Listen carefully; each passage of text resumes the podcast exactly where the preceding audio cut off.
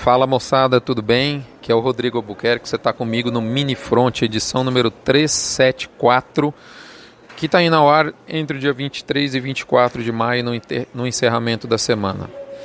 Dessa vez, nosso título é Febre do Porco ou do Exportador de Proteína? O que, que você acha? Bom, como você já percebeu, nós estamos num aeroporto naqueles dias em que você tinha uma viagemzinha tranquila de duas horas, descobre que seu voo foi cancelado e você vai ter que dar uma volta aí entre Campo Grande, Campinas, Belo Horizonte, Porto Velho e depois mais 400 quilômetros até Ji-Paraná para dar uma palestra. Com a graça de Deus nós vamos rompendo e o único jeito que foi foi fazer esse mini front aqui do aeroporto de Viracopos, numa das paradas ao redor do Brasil que eu vou fazer nessa quinta e nessa sexta. Moçada, vamos lá.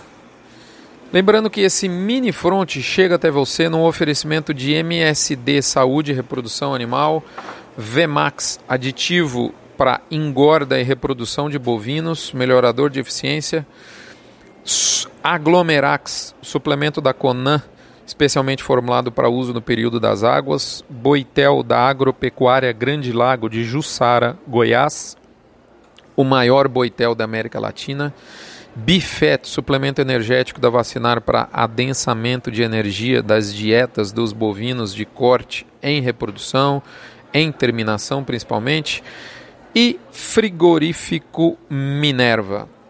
Moçada, e aí? Febre do porco ou do exportador de proteína? Esse é o tema do Minifront. A tia Safra deu uma ligadinha essa semana e ela falou que tá vindo, vai, vai ser uma friaca né, lá na terra dela e ela vai ir para sua casa, que ela, ela gosta do cobertorzinho que tem de hóspede na sua casa, mas ela vem dessa vez com uma mala bem menor do que nos últimos dois anos.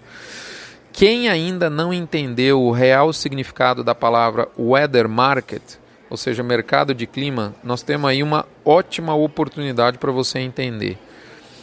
O que, que, é isso que eu estou querendo dizer? Estou querendo dizer que os frigoríficos esperam ansiosamente que a redução de temperatura ambiente esfrie também a coragem do pecuarista em reter os animais de pasto.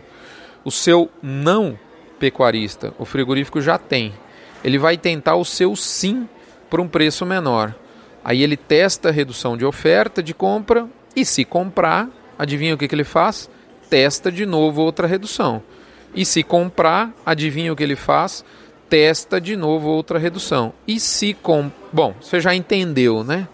Até você dizer um belo e sonoro não e o mercado achar o fundo de safra. Como diz a aeromoça da Azul aqui do meu lado, você já sabe, mas não custa avisar, minha amiga e meu amigo. As compras de boiadas melhoraram, avançando em algumas praças para o mês de junho, início de junho, ao mesmo tempo em que a dificuldade de escoamento de carne no mercado interno endossa essas tentativas de pressão no físico, agora num físico mais literalmente gelado. É o que se espera de uma indústria que gerencia suas margens, beneficiadas, margens estas beneficiadas nesse momento pelas excelentes vendas externas. Portanto, muito pior para aqueles que não exportam. Caso os frigoríficos não consigam exportar o bovino mais em conta agora, desculpa, falei besteira, moçada. Caso os frigoríficos não consigam comprar o bovino mais. In... A exportação tá tão boa né, que a gente só pensa em exportar, né? Tô parecendo a indústria exportadora. Mas o que eu quis dizer é o seguinte: se os frigoríficos não derem conta, famoso dar conta de comprar um bovino mais barato agora, vai comprar quando esse bovino mais barato? A ideia da indústria é formar um piso de fim de safra mais baixo, porque é a partir desse piso que a entre safra vai arrancar. A gente, na pele deles, nós faríamos o mesmo se o nosso pé tivesse na botina dessa turma. Portanto, não critique, entenda, antecipe. Segue, portanto, o pouso suave, o soft landing da arroba de final de safra e também só me resta lhe dizer o famoso e tradicional bordão: segue o jogo, moçada. Há três anos eu digo: o que a China fez no mercado de soja no Brasil vai ser pouco perto do que ela vai fazer no setor bovino. Eu já falei isso em várias palestras que eu fiz ao redor do Brasil nos últimos anos. E eu diria que o boleto dessa conta chegou. Vamos dar uma olhadinha no que você sabe sobre a tal peste suína africana, ou PSA, ou African Swine Fever, ASF, ou ASF em inglês. Que, que você sabe sobre essa famosa peste? O que, que você sabe sobre as consequências para o setor de proteínas e de grãos? quem ganha, quem perde e qual é o timing desse ganho ou dessa perda?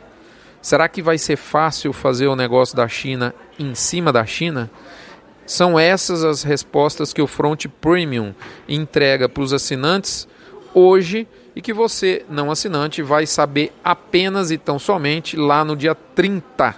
O assinante já vai ter arrancado na sua frente e feito os melhores negócios. Portanto, eu eu peço para que você se torne um assinante e de quebra ajude o Hospital de Amor, porque parte da renda arrecadada com a assinatura é destinada para a maior obra de caridade do Brasil, uma das maiores do mundo. Eu finalizo por aqui pedindo que você se torne um contribuinte do balizador de preços GPB e do levantamento de preços do CPEA. Um abraço, fiquem com Deus, me desculpem o barulho de aeroporto mas é o único momento e o único ambiente em que foi possível fazer o front.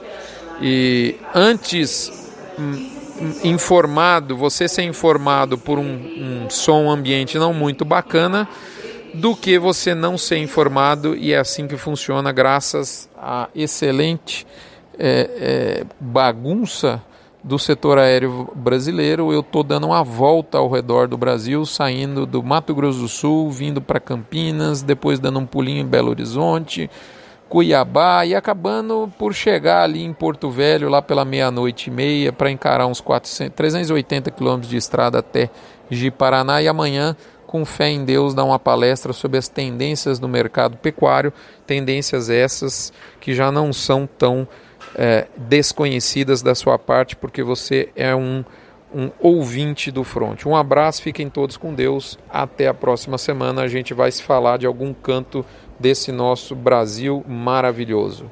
Fiquem com Deus.